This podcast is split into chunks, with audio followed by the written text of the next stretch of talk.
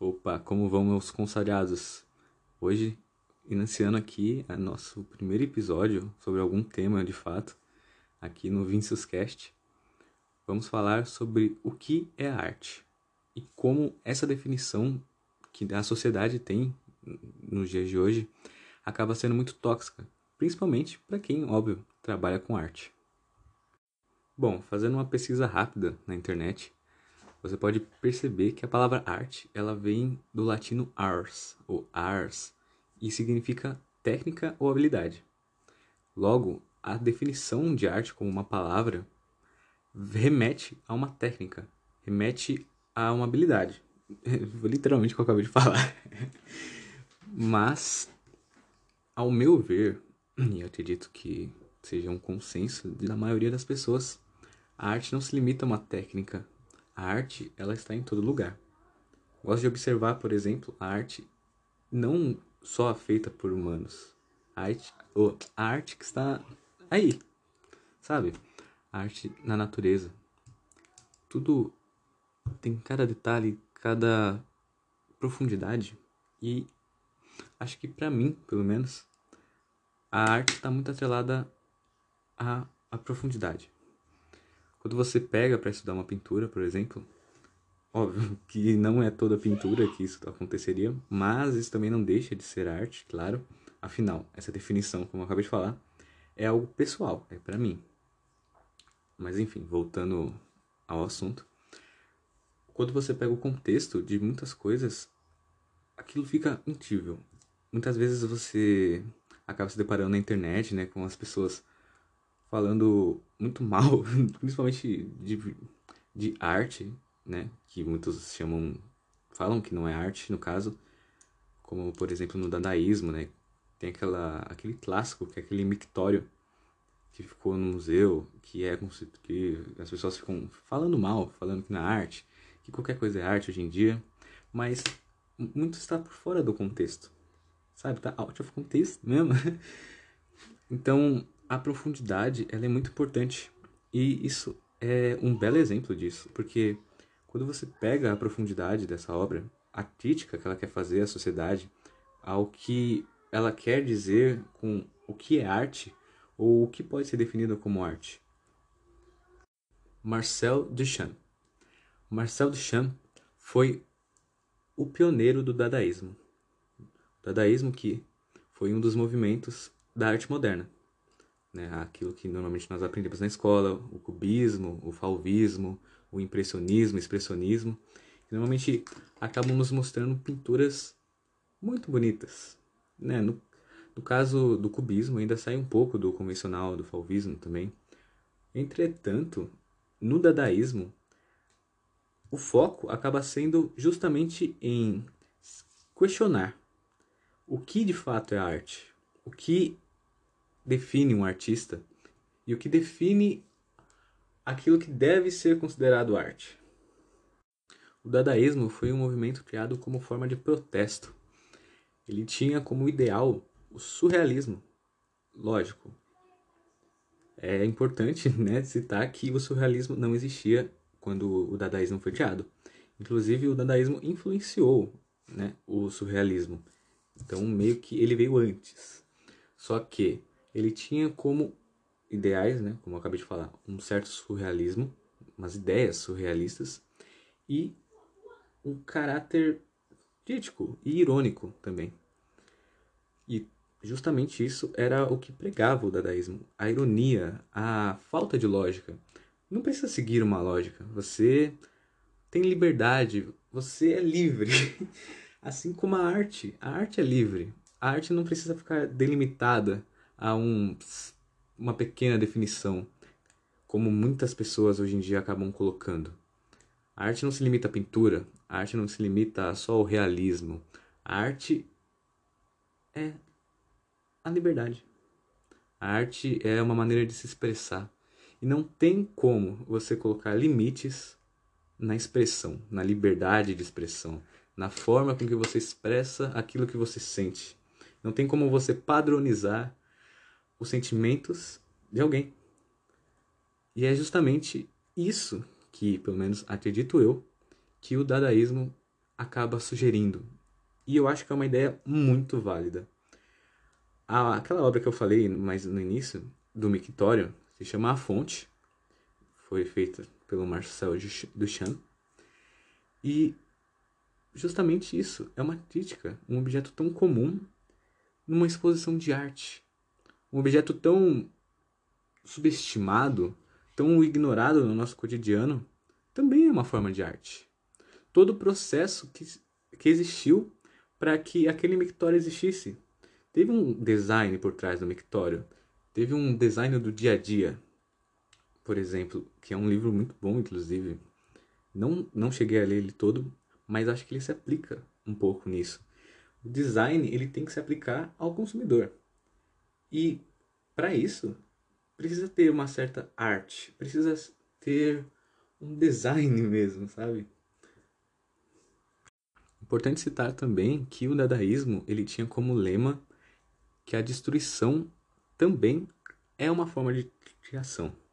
E, bom, além de toda uma questão filosófica que isso, que isso acaba trazendo, e que, né, de qualquer forma, acaba, sim, fazendo muito sentido. E isso é bem notável, por exemplo, no campo de biologia. A morte, a extinção é um evento catastrófico para uma espécie, para uma população ou para um geral, sempre vai ter um resultado completamente oposto. Uma extinção em massa vai acabar influenciando numa super era de novos animais, de novas espécies. Né? Algo que aconteceu com os dinossauros, né? que é uma das teorias, que se tem que caiu o meteoro, ficou lá tudo cheio de cinzas, acabaram morrendo muitas plantas, muitos animais, ou seja, os animais que eram maiores acabaram morrendo, e aí vieram os pequenininhos e como se a morte, o fim, trouxesse um novo começo. Quando um animal, por exemplo, morre, ele, de certa forma, está fazendo um ciclo, ele está criando mais vida, mesmo morrendo. E acho que isso se aplica num geral, inclusive no nosso tema, a arte. Quando você destrói algo, você ainda consegue ver a beleza naquilo acho que isso é um exemplo um pouco mais difícil de se dar do que no caso da biologia. Um pouco mais subjetivo, claro. Afinal, a beleza é subjetiva. Ela está sempre intrínseca no modo que nós somos criados, na sociedade que nós tecemos e todo um contexto maior psicológico que nós acabamos sofrendo. Se você perguntar para uma pessoa aqui no Brasil é, sobre a beleza de algo e perguntar em outro país, por exemplo, na Coreia do Sul, elas vão dar respostas diferentes, provavelmente. Uma pessoa aqui no Brasil, por exemplo, ela pode ter nojo de barata. E uma pessoa, é, um exemplo aqui, na Malásia pode não ter. Não que eu esteja dizendo que elas não têm, é só um exemplo. Então, é algo subjetivo. No caso da barata, claro que existe um certo contexto, mas de qualquer forma, a, a arte intrínseca, como eu já tinha dito antes, na natureza, assim como a arte que nós mesmos fazemos, seguem o mesmo padrão, seguem os mesmos critérios estéticos que nós mesmos acabamos impondo a nós mesmos. Então, como eu estava dizendo, a destruição ela é de fato um novo começo, né? Como os, os dadaístas, imagino eu que seja assim que fala, diziam. E bom, como eu disse há, um, há uns minutinhos atrás, o dadaísmo acabou dando origem ao surrealismo, né? O surrealismo que é um pouco mais conhecido normalmente, que tem o grande Salvador Dali e que acabou reunindo outros artistas, né? Que eram do dadaísmo também o surrealismo e o dadaísmo, eles têm as suas diferenças, claro, afinal, se eles não tivessem, eles não seriam dois movimentos distintos. Mas, assim como, bom, eu já tinha dito, que eles são movimentos ligados, né? O surrealismo acaba tendo uma boa ligação devido aos artistas que acabaram saindo do dadaísmo para o surrealismo, eles acabam tendo ideias parecidas, mesmo que não necessariamente iguais. No surrealismo existem muito, existe muito a liberdade, o brincar, o brincar com as imagens, com os sonhos, com a imaginação. Então, nisso eu acredito que é uma ideia muito boa quando nós vamos pensar sobre o que é arte. Porque no surrealismo nós temos a liberdade, nós temos a imaginação, nós temos aquilo que é lúdico, sabe? Aquilo que está intrínseco em nós. Porque, no fundo, todos nós somos uma criança, claro. Uma criança que cresceu, uma criança que passou por coisas ruins e que isso foi cada vez mais distanciando ela daquela criança interior. Mas, no fundo, todos nós somos crianças. E, bom, voltando ao assunto do que é arte, e concluindo o nosso podcast, a arte, para mim, é qualquer maneira de se expressar. Óbvio que isso é uma definição bem ampla, bem até banal, porque provavelmente você já deve ter ouvido isso. Mas é um leque tão gigantesco que a definição não tem como ser mais específica. Né? Quando você acaba pegando sei lá, o período clássico e comparando com o surrealismo, com o dadaísmo, com arte mais contemporânea, tantas diferenças, mas ao mesmo tempo tudo aquilo é uma forma de expressão. É uma forma de expressar as suas emoções, a maneira com que você vê o mundo. Coisas tão diferentes são ligadas por essa definição, mesmo que ela seja ampla bem ampla no caso. E bom, novamente falando da profundidade, como eu falei no começo, que para mim a arte ela tem que ter profundidade. Né? Não digo isso numa profundidade, por exemplo, numa pintura. A pintura tem que ter profundidade. É, tem que ter, sei lá, altura. Não, não é isso que eu estou dizendo. Mas ela, como eu já disse, precisa ter um contexto. Quando você estuda arte, e eu particularmente gosto muito de estudar arte. Acho que isso é uma coisa que não sei se as pessoas sabem, assim. Mas enfim, eu gosto muito de estudar arte e gosto de observar o contexto, sabe? Gosto de ver que, por exemplo, Van Gogh foi influenciado muito pela cultura japonesa.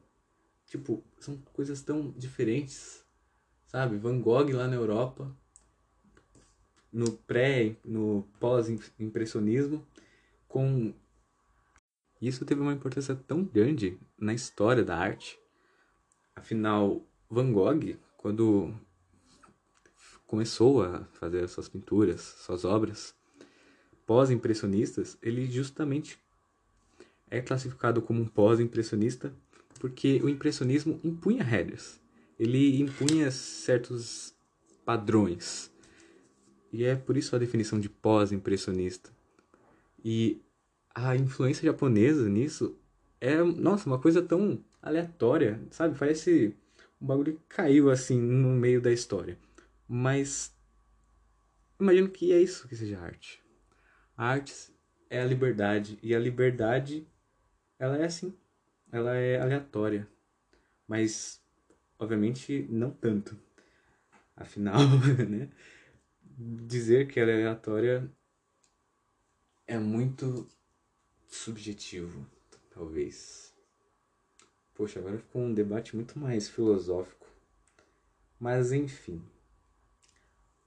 Acabei não falando muito, né, sobre outros tipos de arte, acabei me focando um pouco mais em pintura. Não falei tanto, por exemplo, de escultura, ou de literatura, ou de música, que eram coisas que eu queria falar. Mas acho que naquela definição clássica que eu acabei falando, né, que é a maneira de se expressar, todas essas se encaixam.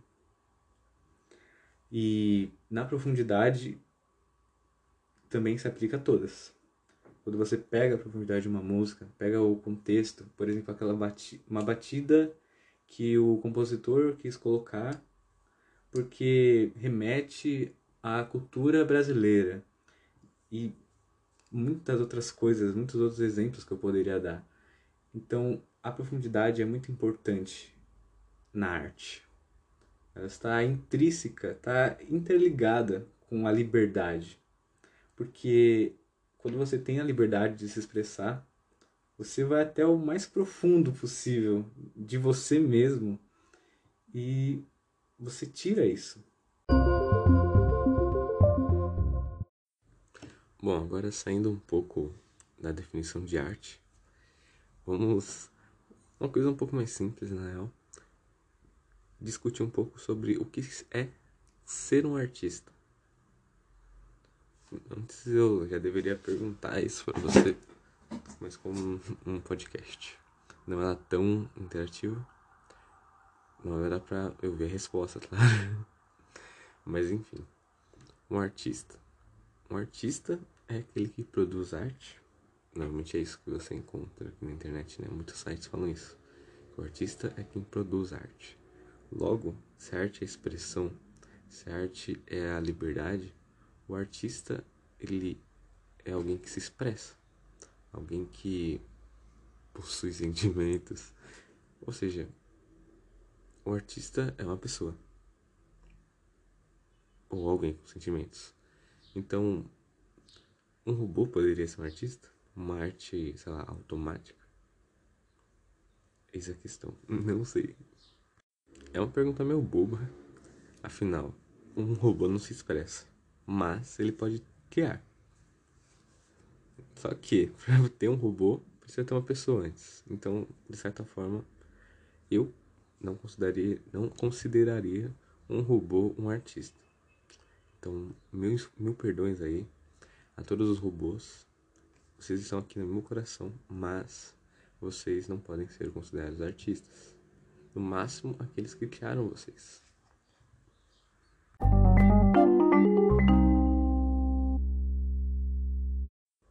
E isso nos leva a, ao último tópico aqui do nosso podcast, que é como a sociedade, de uma forma tóxica, ou seja, de uma forma ruim, afeta os artistas.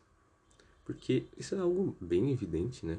Se você é alguém que gosta de arte ou quer seguir no ramo de arte, sei lá, de música, de desenho, animação, você provavelmente já, já ouviu muitas pessoas te desencorajando.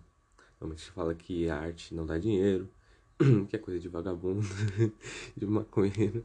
Então, isso já é um grande estigma, principalmente aqui no Brasil. Óbvio, isso é um fato. Aqui no Brasil, a vida de um artista, na maior parte dos segmentos, é mais difícil do que lá fora.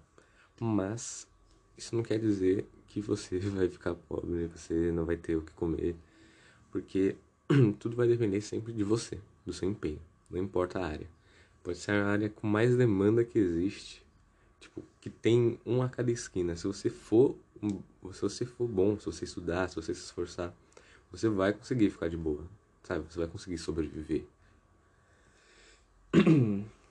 Sim, desculpa aí que minha garganta não acordou muito boa hoje não. Ou seja, a arte ela é muito desvalorizada aqui no Brasil. Isso, isso é bem visível em tantas ocasiões. Por exemplo, é quando você vai fazer artes, quando você vai fazer aula de artes, né, no ensino médio, no ensino fundamental, ela é sempre uma disciplina mais deixada de lado. Ela é sempre subestimada, sempre é colocada como menos importante, né? Educação física também sofre isso, porque falam que é só ir lá e jogar bola, essas coisas. Mas aí já seria para outra coisa, né?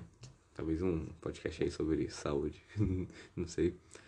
Mas a arte ela é importante. A arte, ela reflete a sociedade e a sociedade reflete a arte. Então, para nós mudarmos a nossa sociedade, mudar a maneira com que a gente pensa, a arte, ela é essencial para isso, porque a arte vai ser a comunicação para isso. Quando você estuda arte, você vê a arte em determinados períodos, você vê que a arte ela servia como uma certa comunicação, uma comunicação entre a sociedade. Então, a arte ela é importante para qualquer mudança social histórica que aconteceu ou vai acontecer. E existem muitos exemplos bons para isso, né? Como, por exemplo, o Tropicalia, né?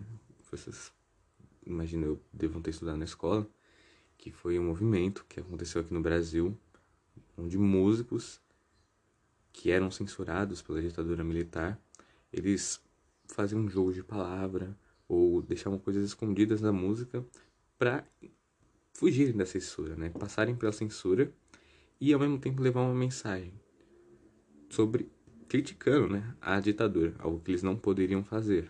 Afinal, eles provavelmente seriam presos, mortos ou exilados, o que aconteceu com alguns ainda.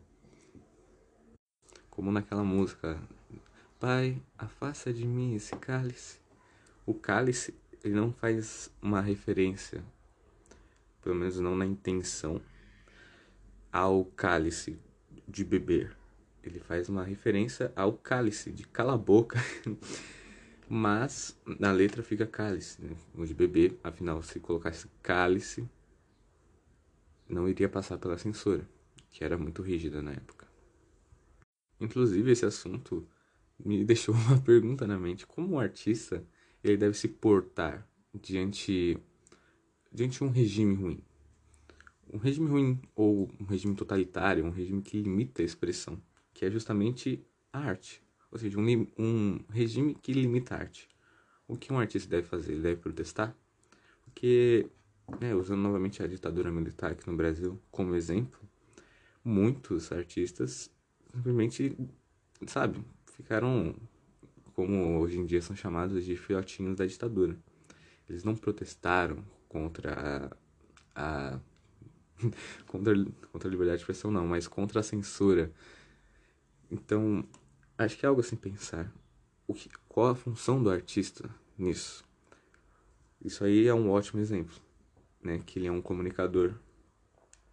Quando a pessoa ia lá, ia no show ou ouvia na rádio essa música, ela conseguia se comunicar com uma pessoa, com um artista, com uma opinião, mesmo que de uma forma um pouco mais sucinta, afinal existia muita censura naquela época. Bom, eu não vou me estender tanto nesse assunto, porque o podcast já ficou meio grande. Então, né, talvez mais pra frente um, eu faça um podcast mais relacionado a isso.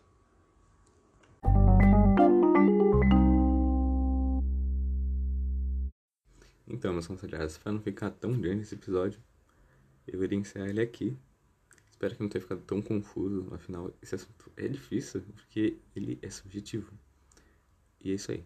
Tenham uma boa semana, ou um bom mês, não sei. É isso aí. Falou! Bom, só fazendo um PS aqui, eu vou deixar o link de alguns canais que eu gosto bastante, que fazem essas análises da arte. No caso, acho que eles serão mais focados em artes plásticas.